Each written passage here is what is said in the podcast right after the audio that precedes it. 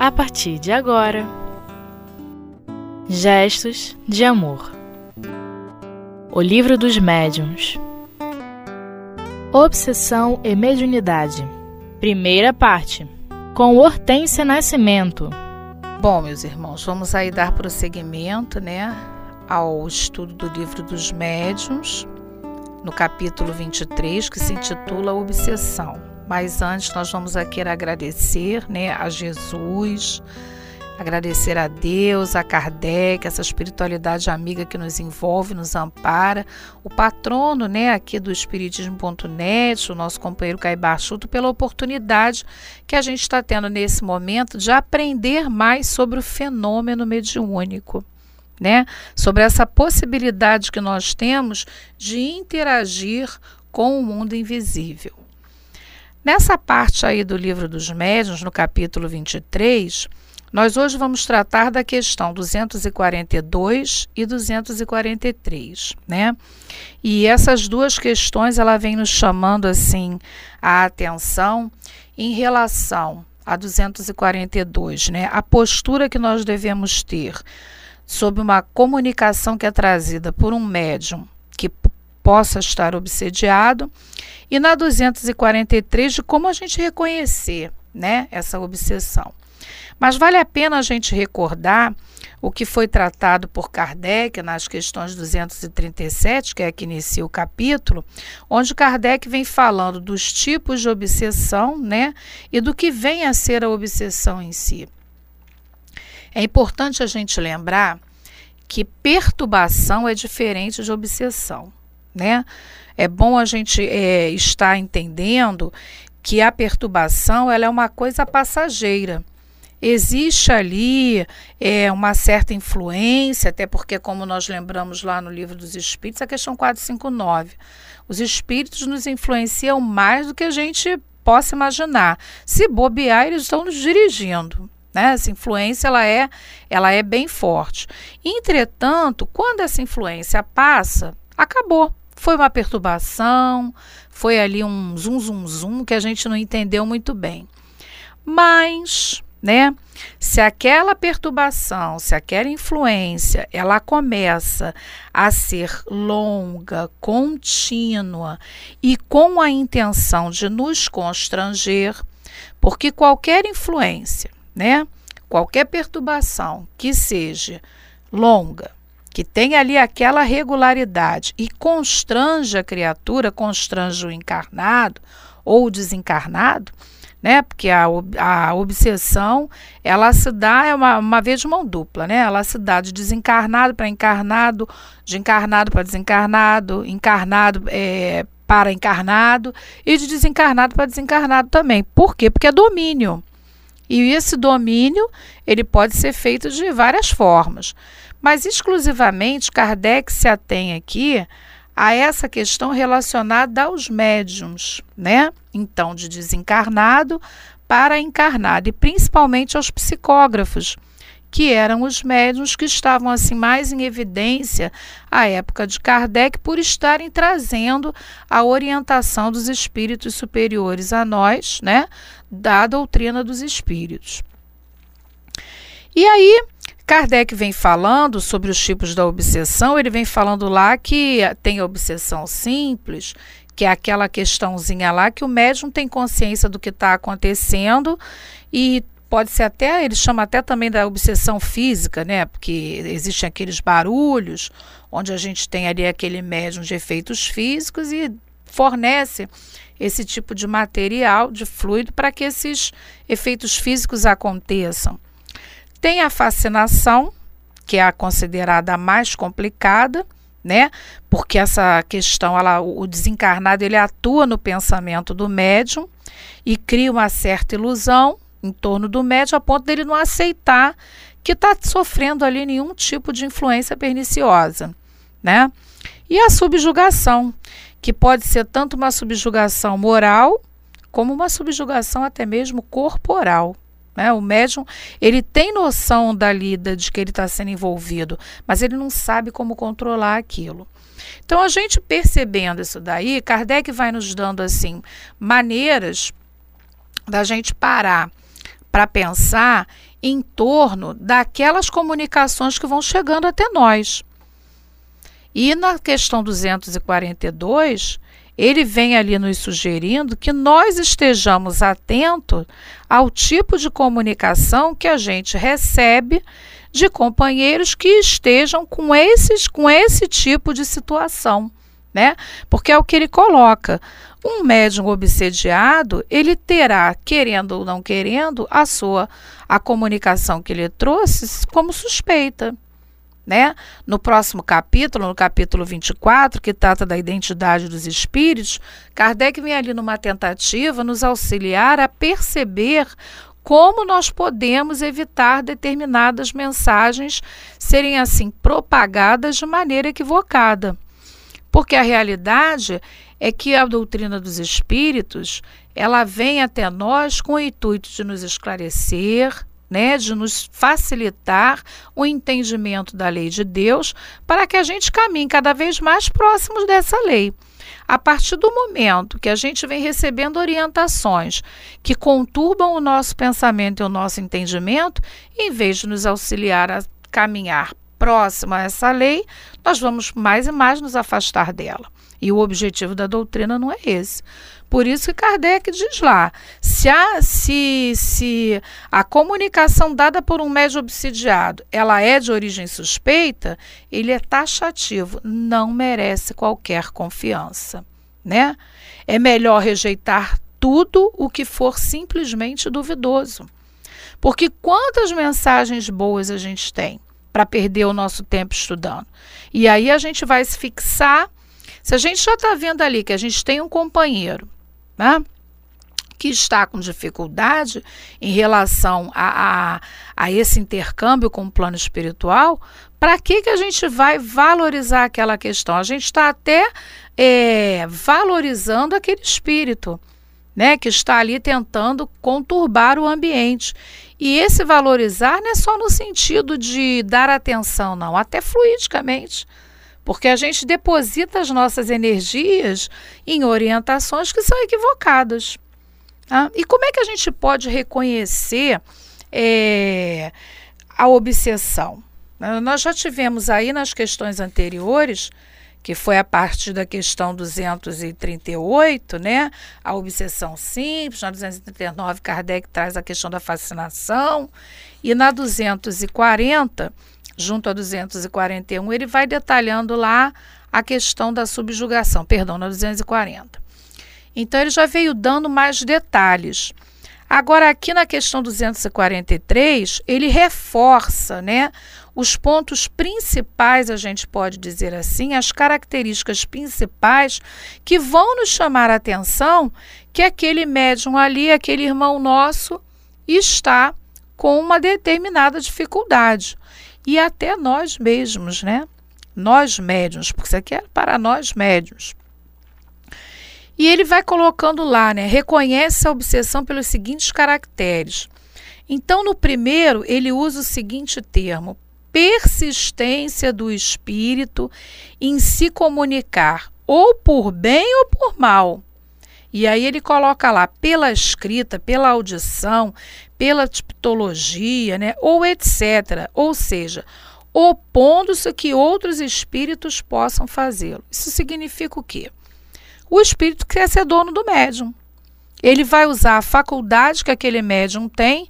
Se o médium tem a faculdade mediúnica mais propensa à incorporação, à psicofonia, à psicografia, seja qual for a sua faculdade mediúnica que tenha maior ênfase, o espírito vai usar aquela faculdade e diz: Ó, esse médium aqui é meu. Se outro quiser chegar perto dele, vai dizer assim: não, pode não porque ele só trabalha comigo.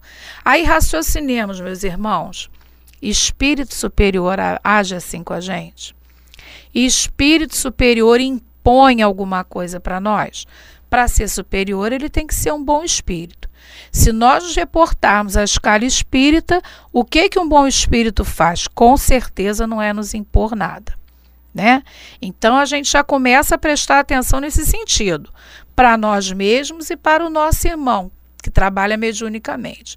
Se o nosso irmão está dizendo, a gente começa a observar que só o espírito fulano de tal quer se manifestar, quer orientar, quer mandar, e com a gente só determinado espírito que quer se aproximar, que quer orientar-nos, aí nós podemos então começar a estar atentos que alguma coisa não está correta. Né? Nós vamos então agora dar uma paradinha, né, para a gente aí tomar um cafezinho e mais adiante nós continuaremos aí com a nossa questão 243 sobre essas questões, né, dos processos de caracteres da obsessão.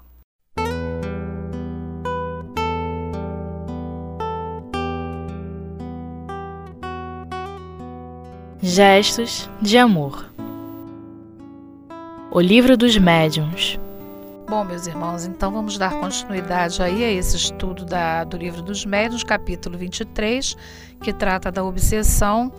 Né? Nós vamos, nós estamos aqui nos atendo às questões 242 e 243. Então, dando continuidade a esses caracteres da obsessão, como a gente reconheceu, nós estávamos aqui falando da postura de persistência daquele espírito desencarnado, porque aí Kardec, nesse capítulo, ele se preocupa muito nessa questão da obsessão do, do desencarnado para o encarnado. Né?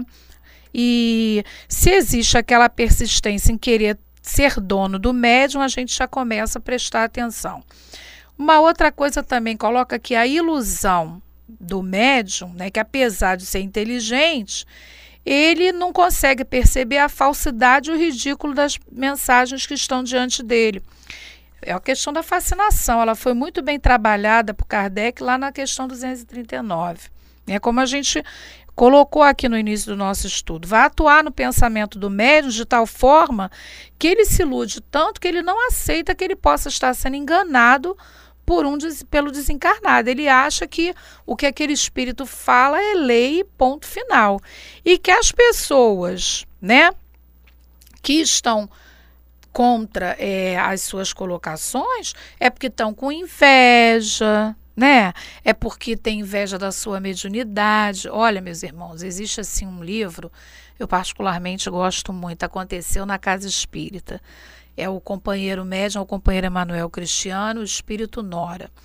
Olha, ali a gente vê assim uns exemplos assim muito nítidos de companheiros como nós, né, médiums, sofrendo essa atuação.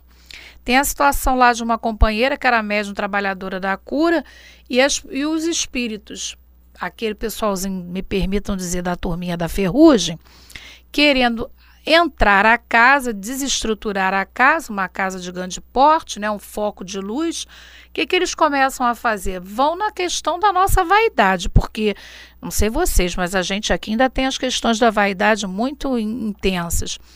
E aí ela começa a perceber que ele é a médium de cura, que ele é muito boa, que ela é isso, que ela é aquilo. Moral da história, ela começa a entrar no processo de fascinação, né?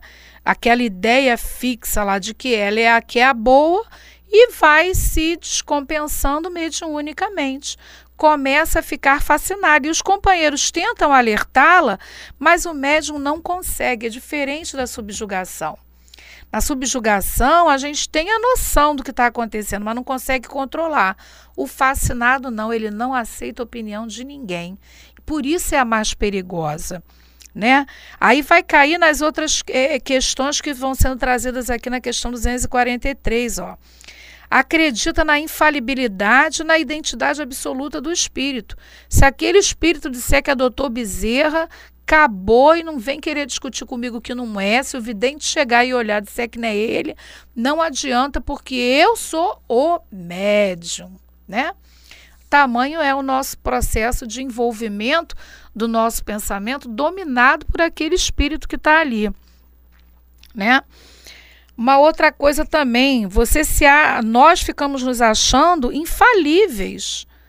Não, como é, é o que vem colocando aqui aqui para nós, né?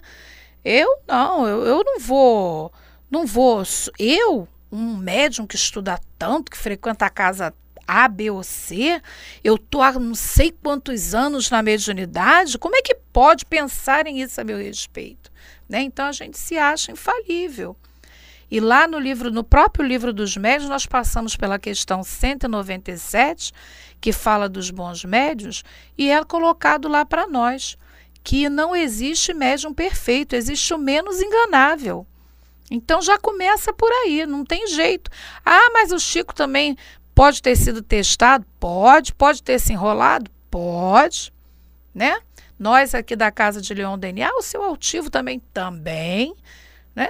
Ele tinha, os mais antigos comentam que ele tinha algumas percepções e às vezes ele chegava para um médium assim mais próximo e dizia: Fulano, eu percebi isso, você percebeu também? Para confirmar as suas percepções. Olha a humildade desse, desse espírito. Então foi isso que ele ensinou para a gente. Por quê? Porque a, a nossa tendência é se achar infalível e acreditar absolutamente naquele espírito mas é um processo de fascinação. A mesma coisa é quando, quando o plano espiritual começa a elogiar muito e a gente pior, acredita. Meus irmãos, estímulo incentivo é diferente de elogio. Observem que os bons espíritos, eles nos estimulam, eles fortalecem o nosso ânimo, mas não ficam ali paparicando a gente. Observem a mensagem de um bom espírito.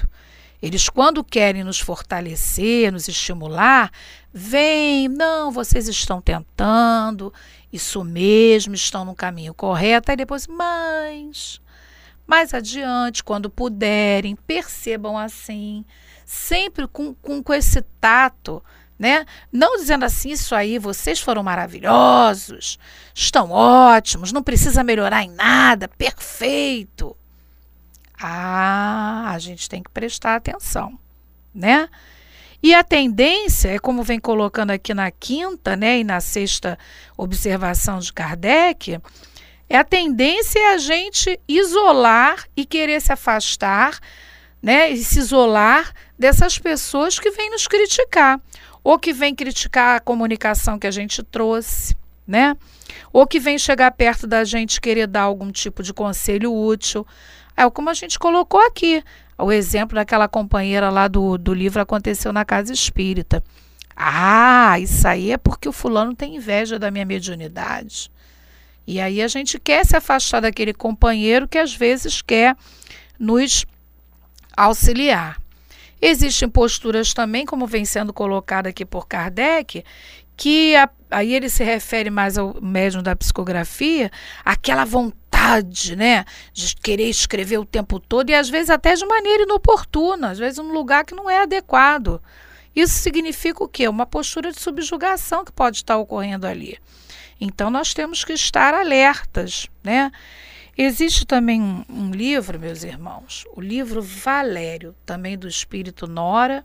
Vocês me permitam, né, utilizar esse espírito como como exemplo aqui, também do médium Manuel Cristiano, mas esse livro Valério, que tem uma trama lá baseada em fatos reais, mostra ali os especialistas em obsessão. Existe especialista em obsediar idoso, especialista em obsediar médium, especialista em obsediar a, a, a criança, a infância. E existem especialistas em pegar a fragilidade. Gente, olha, teve uma que eu li que eu estou tentando me trabalhar até hoje, em relação ao vício alimentar. Porque às vezes não consegue fragilizar o médium em outros aspectos, entra por essa, envereda por essa questão. Então, para nós médiums, é importante, né? Um capítulo como esse e a gente associar até os exemplos que a própria literatura traz para a gente. A gente também tem o livro Entre a Terra e o Céu, de André Luiz, que a gente vê lá a obsessão de Odila em Zumira. E a gente vê, Odila quem era? Odila era a mãe da, da, da Elisa, Elvira, Elvira, né, Elvirinha. E ela começa a obsediar a madrasta, por quê? porque a madrasta entra num sentimento de culpa. Então a gente vê lá, o Odila não é um espírito da treva, de nenhuma organização trevosa, mas se ligou à família por conta de uma questão como essa. E começa a envolver Zumira de uma tal forma, a madrasta, num processo de subjugação, onde ela fica entrevada na cama e a medicina terrena não consegue achar nenhum tipo de diagnóstico. Então a gente também tem, né, um, muito interessante essa trama de entre a, serra, entre a terra e o céu do espírito André Luiz, né, psicografia do nosso Chico, que mostra para a gente aí vários exemplos de situações que começam numa simples perturbação, ou seja, numa obsessão simples, que a gente percebe que aquilo ali é uma perturbação e vai tomando uma proporção grande se a gente não tomar cuidado, chegando a processos de subjugação e fascinação. E creiamos, não estamos isentos disso. Que Jesus nos abençoe, fortaleça a nossa vontade, fortaleça a nossa vontade de estudar, de aprender e de buscar ajuda quando a gente perceber que não está conseguindo dar conta do recado, né? Muita paz, meus irmãos. Até o próximo estudo.